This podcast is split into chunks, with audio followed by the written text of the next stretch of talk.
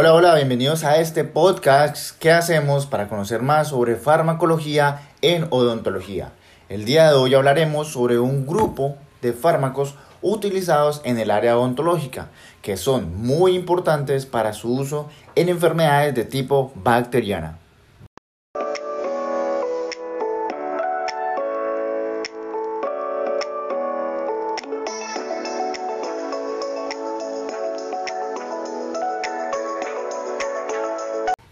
Enviamos un saludo muy especial a toda nuestra audiencia. Mi nombre es Frankie González y es un gusto conversar con ustedes.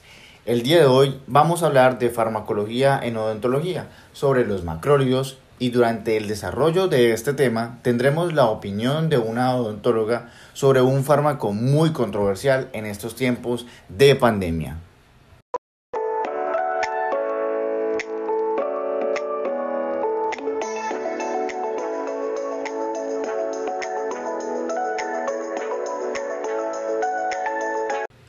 Bueno, y para entrar en contexto, primero debemos comprender qué es un antibiótico.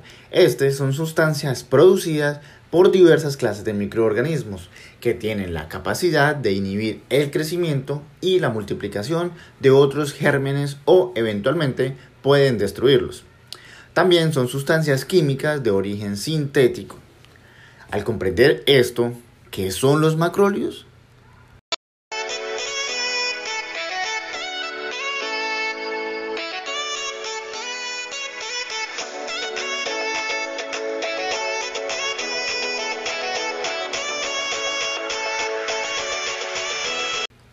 Bueno, pues los macrólidos son un grupo de antibióticos naturales, semisintéticos y sintéticos que se caracterizan por la existencia de un anillo lactónico macrocíclico que se une a diversos desoxiazúcares. ¿Y ustedes conocen cómo se clasifican los macrólidos?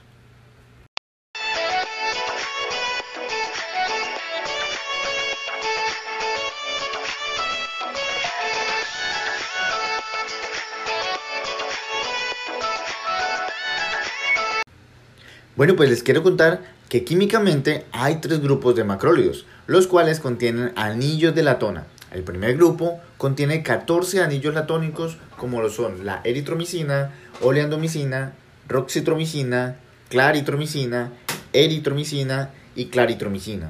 El segundo grupo posee 15 anillos latónicos, como lo es la acitromicina, y el tercer grupo posee 16 anillos latónicos, como lo es la aspiramicina y la iosina, por mencionar algunos en cuestión a estos.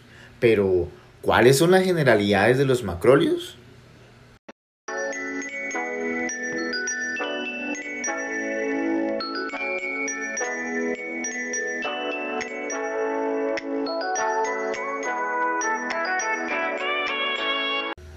Y continuamos. Con respecto a las generalidades de los macrólidos, principalmente su mecanismo de acción es inhibir la síntesis de proteínas a nivel de la subunidad 50S, los ribosomas bacterianos, bloqueando las enzimas que actúan en la translocación de la cadena proteica. Con respecto a su distribución, este es bueno entre el organismo debido a su alta liposolubilidad que alcanzan concentraciones elevadas en la mayor parte de los tejidos y líquidos orgánicos. Además, posee cuatro mecanismos de resistencia. El primero es la resistencia intrínseca, que es un mecanismo natural de las enterobacterias mediante el cual el macrólido no atraviesa la membrana bacteriana debido a un efecto de permeabilidad. El segundo contrae la modificación de un ribosoma mediado por plásmidos o transposones que codifican una metilasa que modifica el ARN ribosomal. Así, alterando la afinidad por el antibiótico, esta puede ser inducido o constituido. Y la tercera es la bomba de flujo que se desarrolla a través de una bomba que expulsa activamente el antibiótico del interior bacteriano, en específico en contra de los macrólidos. De 14 y 15 anillos. El cuarto, que es el último mecanismo de resistencia, en este se hace la modificación enzimática, que por esto se ha planteado que las enterobacterias producen una entrada que modifica por hidrólisis la estructura química de los macrólidos, de acuerdo a su espectro antimicrobiano. Así resultan eficaces contra los cocos gram positivos, aerobios y anaerobios, a excepción de los enterococos y contra los anaerobios gran negativos. El grupo incluye eritromicina, claritromicina, acitromicina, que son los fármacos más usados en odontología.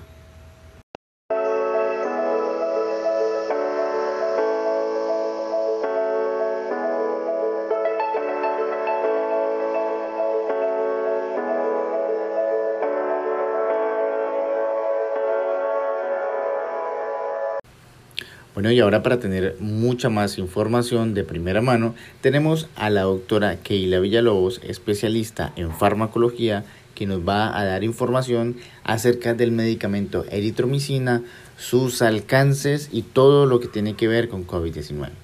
Doctora, bienvenida y adelante. Gracias, Fran. Ahora les explicaré sobre la eritromicina, su farmacodinamia, su farmacocinética, dosis y otros aspectos a tener en cuenta. Inicio hablando sobre la eritromicina, que ésta hace parte del primer grupo de mecanismos de resistencia bacteriana. Funciona al impedir la síntesis de proteína en las bacterias. Un dato muy interesante es que es el primer macrólido que fue descubierto por Maguire. Por lo tanto, es un macrólido natural es uno de los antibióticos más recetados y es de una base débil y vulnerable a la degradación ácida en el estómago. Puede tener un efecto bacteriostático bactericida y tiene un amplio espectro de actividad contra las bacterias aerobias y anaerobias, gran positivas y gran negativas, incluso de especies de micoplasmas pneumoniae, Chlamydia, Trechomatis y micobacterias. De acuerdo a su farmacodinamia, actúa en inhibir la síntesis de proteínas al unirse de manera reversible a nivel de la subunidad 50S de ribosoma. La opción antibacterial es similar a la de la penicilina G. Ahora, de acuerdo a su farmacocinética, esta es administrada por vía oral y parenteral. Cuando se administra por vía oral, en solución es muy rápida. En el tubo digestivo, las concentraciones plasmáticas se alcanzan después de 4 horas y se distribuyen en todos los tejidos del organismo, excepto en el cerebro y en el líquido cefalorraquídeo. Su vida media es de 1 a 2 horas, es metabolizada en el estómago e hígado y eliminada por la orina, bilis y las heces. Ahora, en su indicación de dosis y presentación, la eritromicina está indicada por lo regular en pacientes que son alérgicos a las penicilinas y a la cefalosporina, en infecciones como amigdalitis, otitis, infecciones de vías respiratorias y infecciones en piel, tejido blando, toferina e infecciones urogenitales. Además, es muy eficaz en el tratamiento de la legionelosis, de acuerdo a su posología, la dosis de la eritromicina en niños es de 30 a 50 miligramos kilogramos día, repartidas en tres administraciones durante 7 a 10 miligramos kilogramos día y su dosis profiláctica es de 50 kilogramos día. En adultos, la dosis usual de una tableta es de 500 miligramos cada 6 a 8 horas durante 7 a 10 días y su dosis profiláctica es de 1.5 gramos. La eritromicina se presenta en tabletas de 500 y 60 miligramos. En suspensión es de 125 y 200 miligramos y en forma de gotas. Otras presentaciones son en gel, cápsulas y ungüentos oftálmicos. En cuestión de sus interacciones medicamentosas, la eritromicina altera de manera significativa en el metabolismo de los antihistamínicos no sedantes, terfenamida o astemisol, y no usar en el provenecid. En sus reacciones adversas medicamentosas con frecuencia causa algunos trastornos gastrointestinales relacionados con la dosis como náuseas, vómito y diarrea. Presenta una elevada incidencia en la tromboflebitis cuando es administrada por vía intravenosa. Llegan a presentarse intericia transitoria y reacciones alérgicas leves como erupciones en la piel y urtericia. Y finalmente está contraindicada en las personas alérgicas a la sustancia.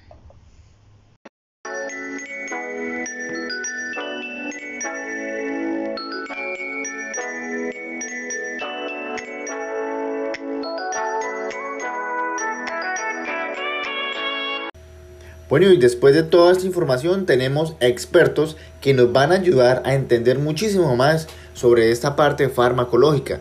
Por eso tenemos la opinión de la doctora Darlene Orozco que nos explicará acerca de la claritromicina.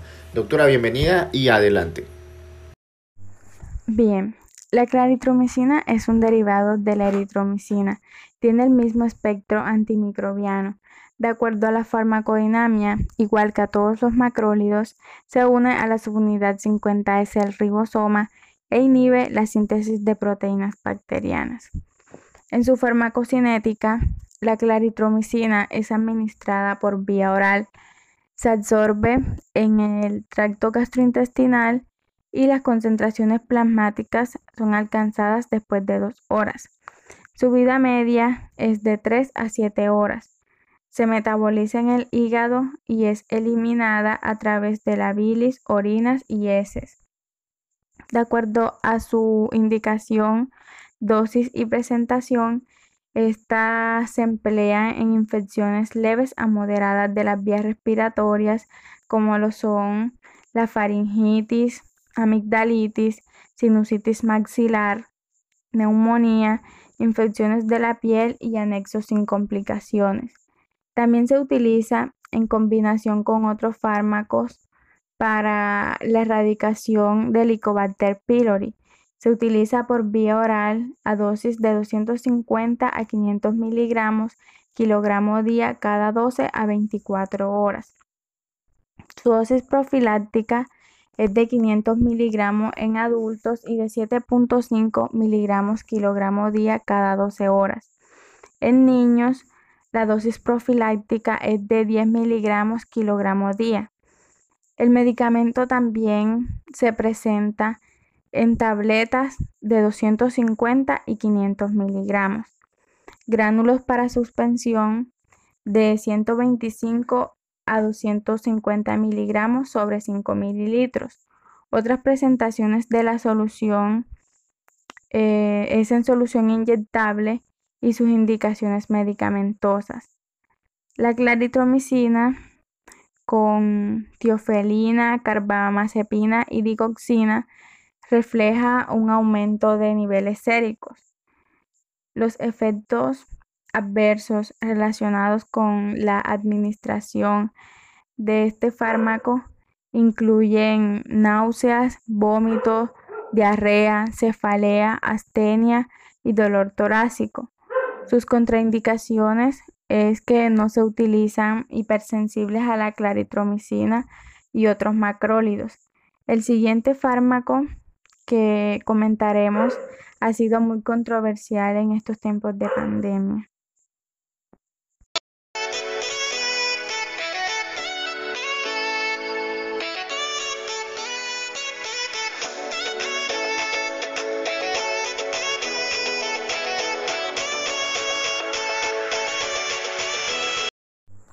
y se preguntarán de qué fármaco estoy hablando. Me refiero a la citromicina. Este es un antibiótico de amplio espectro del grupo de los macrólidos que actúa contra varias bacterias gram positivas y gram negativas. También es efectiva contra Mycoplasma pneumoniae, Treponema pallidum, Clamidia y Mycobacterium avium.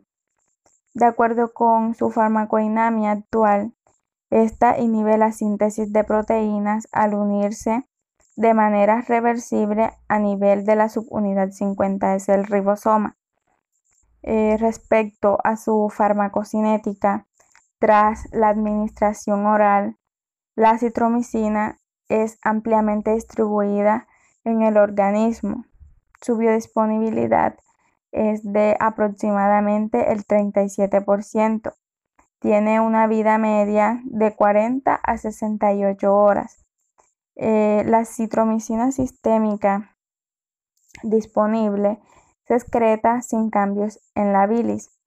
En su indicación, dosis y presentación, eh, la citromicina se encuentra indicada por lo regular en infecciones del tracto respiratorio como la bronquitis, neumonías, en infecciones odontoestomatológicas, infecciones de la piel y tejidos blandos, otitis, sinusitis, faringitis y amigdalitis. De acuerdo a su posología, la dosis de acitromicina en niños es de 10 miligramos kilogramo día cada 24 horas por 3 días y su dosis profiláctica es de 15 miligramos kilogramo día en adultos. La dosis usual es de 500 miligramos cada 24 horas durante 3 días y su dosis profiláctica es de 500 miligramos. La citromicina también eh, la podemos encontrar en tabletas de 500 miligramos y una suspensión de 600 miligramos y de 200 miligramos sobre 5 mililitros. Otras presentaciones es la solución inyectable en cuestión a sus interacciones medicamentosas. Eh, este fármaco no debe combinarse con antiácidos como la cetiricina, didanosina, digoxina, ergotamínicos, ciclosporinas, fluconazol, carbamazepina y entre otros y que también se debe tener en cuenta que no debe tomarse simultáneamente. En sus reacciones adversas, la citromicina es bien tolerada con una baja incidencia de efectos secundarios, pero eh, no quiere decir que esta no pueda causar algunos trastornos como los trastornos gastrointestinales relacionados con la dosis como náuseas, vómitos y diarrea. En sus contraindicaciones eh, se encuentra contraindicada en las personas alérgicas a la sustancia y es un tema muy controversial en estos tiempos como ya se dijo anteriormente. Y eh, para esto le vamos a pedir la opinión a la doctora Clark McCready para preguntarle qué piensa acerca de la prescripción de la citromicina en COVID-19.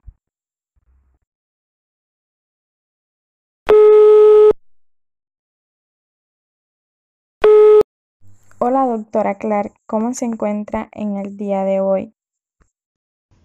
Hola, ¿qué tal? Muy bien. ¿Y usted? Muy bien, gracias. Muy bien, gracias, doctora. Un gusto tenerla hoy por acá.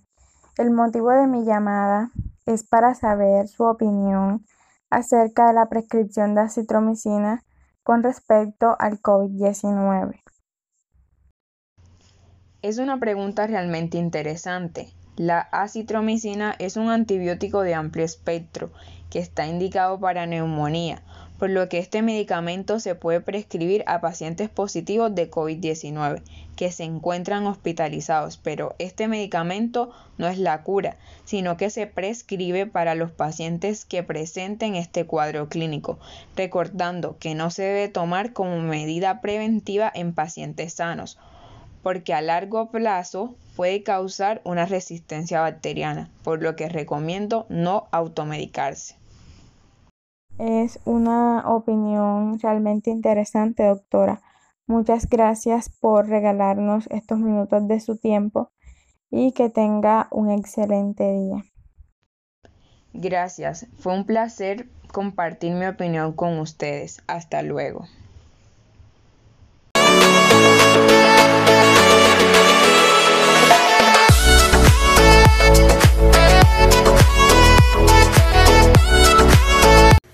Bueno, muy importante toda esta información que estamos adquiriendo e informándoles hasta el momento.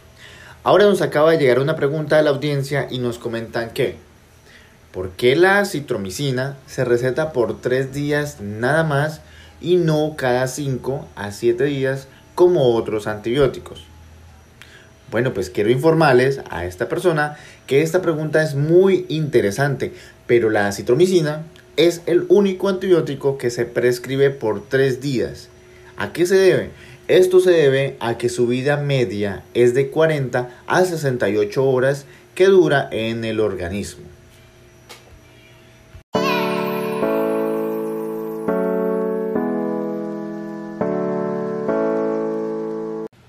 Bueno, bueno, y quiero comentarles que después de haber adquirido toda esta información de manos de nuestros profesionales, hemos llegado al final de nuestro podcast. Pero no sin antes sacar una conclusión de, de este tema tan importante. Entonces podemos concluir que los macrólidos son un grupo de fármacos utilizados en la odontología. Por eso es importante que antes de ingerir algún antibiótico u otro medicamento, acudamos al odontólogo Debemos tener en cuenta que él es el profesional de la salud oral y así evitar la automedicación. Fue un placer compartir con toda la audiencia que nos acompañó el día de hoy en este tiempo de aprendizaje de este tema tan importante en el área de la odontología. Recuerden, mi nombre es Frankie González. Hasta pronto.